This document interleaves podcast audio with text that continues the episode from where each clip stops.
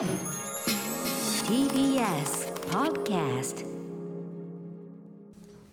時刻は6時30分になりました。11月17日木曜日。TBS ラジオキーステーションにお送りしているアフターシックスジャンクション。パーソナリティの私ライムスター歌丸です。そして木曜パートナー TBS アナウンサーのうないりさです。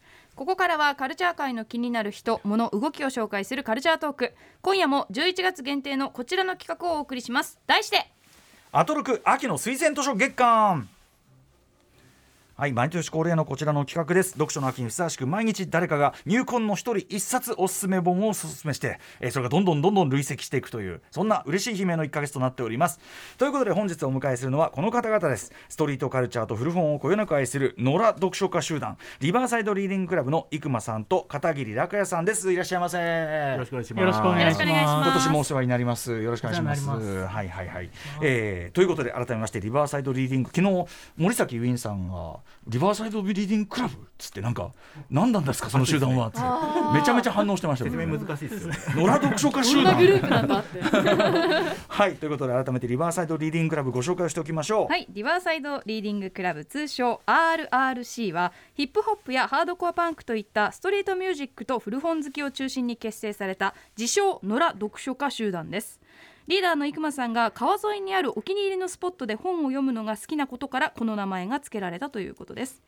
ヒップホップやソウルパンクやロックと同じ目線で海外文学や犯罪小説 SF などを愛好しています。それらの本を雑誌やウェブメディアで紹介するほかアパレルとのコラボやさまざまなブックマーケットなどで活動もしています。そして現在は朝日新聞が主催するライフカルチャーサイト高所高実でブックギブス Your Choices を連載していますはいなんか先ほどお土産でもらったこのはい新キーホルダー、はいリバーサイドリーングクラブこれもあのキャッチフレーズブックギブズユーチョイス書いてありますね。はい。なんかこれ僕の好きなあのいろいろに役人なしってうん。あのそうだっけタイトルそうです。の、なんか中に出てくる。なんか息子がお父さんに「なんで本を読むの?」っつったら、はい本は選択肢を与えてくれるからだっていうセリフがあってあで選択肢って何って聞いたら「自由だよ坊主」っていうシーンがあってそこでめちゃくちゃ好きで、うんうんうんそこから取ってこのタイトルにも使ってるし、はいなんかキャッチフレーズみたいので結構使ってるんですよね。えー、めちゃめちゃいいですね。ありがとうございます。えーはい。あのキーホルダーもめちゃくちゃ可愛いんで。ありがとうございますてかなんだかんだであのリバーサイドリーディングクラブグッズすごくふ身の回りに多いんです。ありがとうございますトートバッグとか毎年もらっていただいてブックカバーとかこちらも嬉しい限りでめちゃくちゃ愛用してもうだって毎日の放送必ずこのトートバッグ入れてきますから、本当ですか、はいありがとうございますほ本入れ本入れ基本的に。デザインが本当どれもおしゃれなんで最高ですよね。ねはい。えーで昨年は11月4日に同じくアトロック秋の推薦図書月間にご出演1年経っちゃいましたよね。えーその時ご紹介いただいたのがこのデニス・レヘインのザ・ドロップというね、えー犬はトゥルーというね、はい。また犬話でね、来ましたけどちょうどあのデニス・レヘインの話をすごくあの Apple TV プラスの,、あのはいはい。ブラックバードというシリーズがあって最初気づいて普通にあの気づいたのが面白いドラマだなと見てたらデニス・レヘインであーっつってでまあ古川さんがもうあれですよっつって。そうですね、はい。あれですよ。あれですよっつって。あああれかってことで、はい、デニス・レヘンじゃあ好きだわみたいな感じで盛り上がったという感じでございます。お世話になってます。ということで、えーこの後今年の入魂の一冊をお二人から発表していただきます。よろしくお願いします。よろしくお願いします。生放送でお送りしています。アフターシックスジャンクションここからはアトロク秋の推薦図書月間です今夜はゲストにリバーサイドリーディングクラブの生間さんと片桐楽也さんをお迎えしています。はいお二人よろしくお願いします。よろしくお願いします。では早速入魂の一冊発表お願いします。西武池袋線の中村橋駅の 2LDK チャトラの子猫週末の競馬。なんとなく居ついた友人たち。ネガティブもその予感もない。このまま続けばいいなと思える日常。それのみで書かれたパワーアンビエント小説保坂和志著プレーンソング。はい。ん。おおなんかリバーサイドリーディングクラブはい。あれですね、なんか割とこう日本の本でもノンフィクションとかだったけど日本の小説ってこ初めてじゃないですか？今までそうなんですよ推薦ねいただいなんかもともと本当に海外の翻訳小説しか読んでなかったんですけど、うんうんうん。ちょうどこの去年このラジオ出した出たはい。次後ぐらいに、うん。保坂和志の別の「残響」って本を読んで、はい。それめちゃくちゃすごくて、うんうんなんかそれのこととか僕23か月とか考えちゃうぐらいすごくて、はいはい。そこから結構なんか日本の小説ちょっと読むようになったって感じなんですよね。うんうんうん。はい。ということでリバーサイドリーディングクラブがあえて進める。ではね保坂和志さんプレーンソングどんな本なのかまず概要をうないさんからご紹介お願いします。猫と競馬とゆったり流れる時間。4人の若者の奇妙な共同生活を独自の文体で書き上げた小説家保坂和志さんのデビュー作です。公式の説明文は次の通りです。うっかり動作を中断してしまったその瞬間の子猫の頭の空っぽがそのまま顔と何よりもまん丸の瞳に現れてしまい世界もつられてうっかり時間の流れるのを忘れてしまったようになる、不思議な文章ですよね、猫と競馬と4人の若者のゆっくりと過ぎる奇妙な共同生活。冬の終わりから初夏そして真夏の海へ行くまでの行く日までということですね。はい。作者の保坂和志さんは1956年生まれの小説家で、1995年この人の息で芥川賞を受賞されています。はい、ということでねあの作品解説もさ、はい。煙に巻かれるような上に後ろにずっと千人称のラップが流れてて耳を取られるという 日本語ラップ、日本語ラップ BGM 無金問題っていうのがあるんですけどはい。えっと、これ今後ろに流れてる曲も実は今回のそのプレーンソングにちなんで選んでいただいたんですね。アーロン・チューライがあのエコダのアーティストでアーロン・チューライさん。そうですね。なんかジャズのアーティストでトラックも作っててみたいな感じなんですけど、エコダに住んでんだ。そうですね、うん。エコダ在住でって感じなんですけど、ん。で僕なんかその小坂和志の「残響」読んだ後に、うん。あの滝口優勝さんっていう小説家のはい「高架線」って小説があって、はいはい。それも西武池袋線の東長崎が舞台なんですよ。うんうん。で結構僕池袋西武池袋線に思い入れができて、うんうんでこのプレイソングも中村橋で西武池袋線だから、中村橋だ。そう俺この間行ったばっかだよ。練馬区立美術館に。そうですよね、うんうんうん。あいいとこだよね中村橋。僕は行ったことないんですけどあら。あら。うん。そう保坂さん自体も中村橋に住んでてって感じなんですよね。なるほどはい。というその土地勘も含めてその、えー、とエコダに住んでる、えーアーロン・チューライさんフィーチャリング千人称「二度マインドセット」という2020年の曲をちょっと雰囲気的に、でも雰囲気的にも合うなって感じなんだこれが。そうですね。なんか結構これも日常のことをを書いてるうん。小説なんで、はい。千人称のラップも結構そういうところがあると思ってるんで、うんうんうん。って感じなんですよね。ね。はい、ということでじゃあまずはこのプレーンソング。先ほどもちょっとした流れ聞きましたけど、はい。えーリーダーリバーサイドリーディングクラブとしてじゃあその保坂さんこのみんなで回し読みしてっていうか、なんかこれは今日出てないんですけどマーシー君がうん。最近読んだ本で一番食らったって言って教えてくれて。メンバーのメンバーのそうそうそうはい。はい。うん。でこれなんか猫じゃないですか、ん？猫なんですけど、あだだいたい犬小だよねあれ？そう猫が好きで,、うん。で僕残響読んだ後に、うん。残響がすごすぎたからっていうのと、うんうん保坂さんって基本的に猫だから、うん。いや俺犬を見てんだよなと思っあてー。犬はね犬はトゥルーだけど猫はどうか。坂さんの本って僕読んでなかったんですけど。偏見。でなんかマーシー君と「うん。これすげえいいんすけど猫っすよね」って話したら マーシー君は、ね「猫なんすけど最後すごいんすよ」って言って、最後マジで犬の超いい話で落ちるんですよこれ。ほうあそうなんだ。そうそうそう。猫と見せかけこれはだから保坂さんが猫が好きなことはあの犬を否定することじゃないってことなんですよね。あ そうそうそう。毎年そのさあのこの言い訳をしなきゃいけないってあそうなんだ。ちゃんと犬も入ってくる本当になんか、あの犬と猫と人間の関係とかがすげえちゃんと書かれてていいエピソードがすげえあるんですよね。うんうん。しかしそのなんていうのかな。そのアンビエントってねさっきおっしゃってたけどアンビエパワーアンビエントってつまりそのあんまりお何も起伏がないあえてみたいな話ではあるんですよね。本当になんかこれ保坂さんが猫を飼ってて、うん。伝染病になっちゃって、うん。すげえ辛い思いして、うん。そのネガティブな気持ちを一掃するためになんか不安や不幸の予感のかけらすらない小説を書こうと考えたっつってこれ書いたんですよね。だから本当にあの日常のことしか書かないみたいな、うんうん。そうそうそう。でもフローとかはめちゃくちゃこの人結構特殊で。フローというのはこれはまあねあのラップとかに用いられますがまあそのまあ文体ということだと思ってください。はいそうはい。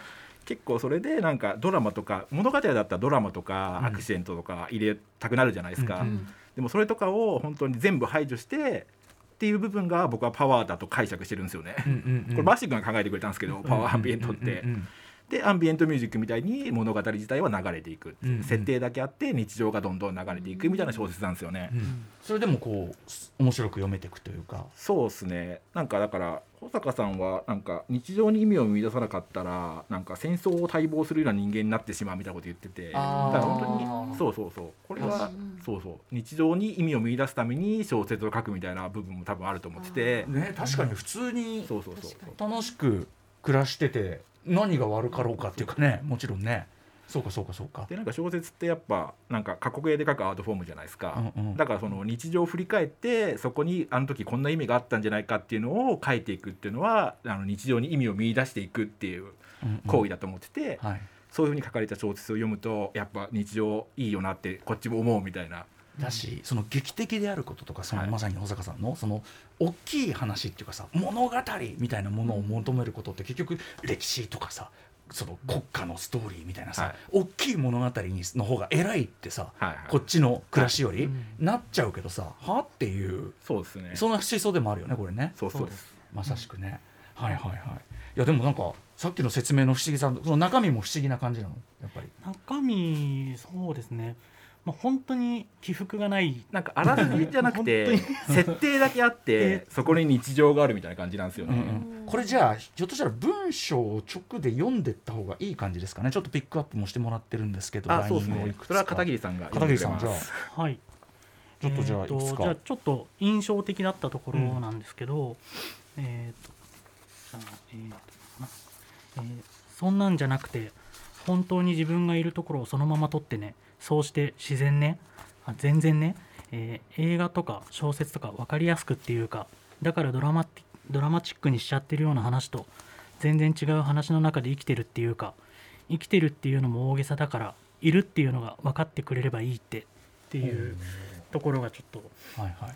まあ今お話ししたような、ねことを割と核に触れるようなこともおっしゃってるし、あとこのなんだろう、うん。このさあのインタビューとか受けてうなえさんさこう受けて、うんうあのなんていうのまとめる前のさ起こしたまんまのはい。感じの確かに。喋りのもうちょっと語尾丁寧に直したいんだけどなってこう起こされたのを見て見た時の文章ですね、とかあとそう主語、うん。主語とさはいはいはい。実語と目的をもうちょっとさそうもうちょっと整理するのをさ、なんかこしない文うし章ね。てないはい。この感じ、そうですだからね結構なんか俺が思うのは保坂さんのフローって結構その書き言葉じゃなくてあの話し言葉に近いフローなんですよね。うんうん。でセンテンスとかもめちゃくちゃ長いし、うんうん。句読点の打ち方とかも多分あの普通に話す時の息継ぎのところに打つから文章としてはちょっとフックがすげえ出ちゃっててみたいな感じなんですよね。読みにくいのは読みにくい読みやすくはないんですけど、うんうん。でも音楽とかでもあれじゃないですか。フックがあるフローの方がいいみたいな感じで うん、文章にするとすっごいにもなるしそうそうそう。あとでもやっぱその本当に言葉が発されたまま、そうそう。その要するに整えること自体がある意味物語化かもしれないからもしろ物語化一切しない日常的にするにはうんうんうん逆にそっちの方が、息するように話してるこうやってさ、うんうんうん。その感じのまま行くっつうか、それが保坂フロー。そうですね。だからフローっていうワードのために 入れた方がいいのかな。でなんか残響を読んだ時にもそのフローがすごいなと思って、でこれデビュー作なんですけど、はい。デビュー作から超完成してんだと思あって。デビュー作なんだこれ。そうそうそうソングって。それですげえビビったんですよね。なるほどね。へえちょっと今面白かった。なんか引用ポイントもう少しぐらいいただいていいですか？あ片桐さんがやります。片桐あ、はい。引用ははい。片桐さん。えーっとこれも、えーじゃあ読みます。これって結構訓練がいるんです。こうやってビデオを撮ってると僕はビデオのフレームで周りを見ちゃうわけでしょ。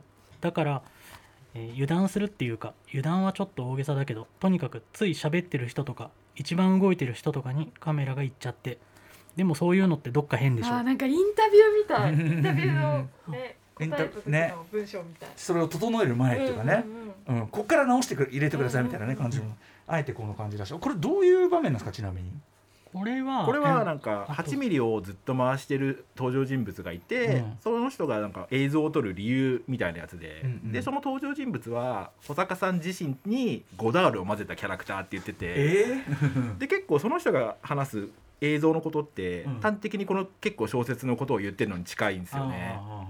これもだからやっぱりそのなんていうか恣意的に恣意的に切り取っちゃいがちだけどそうそうそう。れって要するに恣意的じゃんっていうかそれ以外のとこ取りこぼしてんじゃんって話ですよね。そうですそうですね。なんか焦点を絞らずに引いた視点で、その浮かび上がってくる手触りがこの小説っていう感じ、でも小説でそれって難しいよね。だってさ小説はさ焦点絞って書くんだからさそうそう。何を書いて何を書かないかの取捨選択がまず絶対あるわけだからそその文章でそれを表現するって実はめちゃくちゃすごいことにトライしてない？だってそれ。そうそう結構なんか僕とかが好きな海外文学の短編で日常を切り取った系と結構僕は近いと思ってて。でそれは向こうもちょっとフォーカスが絞られてるけど、うんうん。それをもっと広げて伸ばすとこういう感じになるからうん。結構海外文学僕が好きだったけど、うん。それでもなんかスムーズにこっちも読めるみたいな感じなんですよね。じゃあ海外文学読み手の人だったら結構むしろそうですね。なんか海外文学も結構フローあるじゃないですか。そのいあの読みやすいとは言えないじゃないですか、うんうんうん。うん文章が、うん。ちょっと文,、ね、文体あるもんねそうそうそうそう、本にでもそのちょっと読みにくい文体が僕好きなんでだからこの保坂さんのフローにも僕はハマった感じなんですようんね、うん。そうそう。だから海外文学読んでる人にも多分フィールするんじゃないかなと思います、うんうん。このあの片桐さんの朗読がまたグッとくるんでもう一個。おもう願いいいですか？はい。もう一個いきましょう。はい。ちょっともう一個、本当以外の何者でもないような本当というのでもないし作り話やフィクションという枠組みに守られてその中で面白がればそれでいいという話とも違っていて信じてしまう人間だけが信じてしまう。それはもう事実性からどういうどうこういうの話ではなくて話す側と聞く側、えーの意思だけで、えー意味とかあるいは意味に近い何かを与えていく話で僕はそういう話がすごく好きなのだ。はい。ちょっとねあの後半のさ、はい。後半の論旨がこうさえなこうちょっっとさ聞きづらでは分かりづらくなっていくとこもさ、うんその本当の会話っぽいっていうかぽいですね。あの喋りながら考えてる感じ。確かに。ずれてっちゃう感じが。うんうんうんおそらくでもこういうことを言いたいってのは伝わってくるうんトータルだよみたいな。でまさに、うん先ほどからおっしゃってるような話聞くと、まあ、またこれも核に触れるようなうんそうですね。そうですね。これ誰が言ってるセリフなんですか？今の。なんとかなのだってねちょっとね。これは語り手ですね。語り手がそのビデオを撮ってるやつとなんか対話みたいなところで言うんですよね、うんうんなるほど。えでもさそれでこう淡々とこういう感じそういう思想のというかねあのコンセプトのもとに話が進んでってフローであのさっきの見事にでもさっき言った猫と犬？そうですね。オチもちゃんとつくんだ？そうそうそう。結構そうですね。やっぱりその世界を描くと時にはもう人間の方には犬も猫もいるってことだと俺思ってて。だからこう犬で落ちるのことすげえいいなと思ったんですよね。うん。うんじゃあちゃんと犬猫猫なんだけど犬も。そうすみません。ここだけ聞いた人はなんだかよくわかんないと思いますけどはいということで、えーまあ、海外文学好きもおすすめということですかね、はい。これでも実際にちょっと読んでみないと何ともだね、うん。もはやね。そうですね。あらすじじゃないんだからね。これはね。フローに身を任せないと。踊んないとねこのね。アンビエントでね。グルーブしてもらグって。ルーブしないと。はい改めて、えー今夜の推薦図書をおお伝えしておきましょう。はい、今夜のゲストリバーサイドリーディングクラブの生間さん片桐さんの推薦図書は保坂和志さんのプレーンソングでしたこちらは、えー中古文庫から税込み755円で発売しております。えーでもデビュー作なんだ。そうそう。知らなかった、へえまあでもそこからまたハマった人はさっきおっしゃった残響とかはい。言ってもいいかな。環境本当すごいんで、うんうんうん。はい、でそこであの西武池袋線に思いを馳せるもよし。そうですね聖地巡礼とかうん。行ってもらってって感じですね。俺は行ったことないけど中村橋中村橋すごいいいよ。そうですよね。あのえ練馬区美術館もすごいいいですよね。すごかったそうそうそうそう。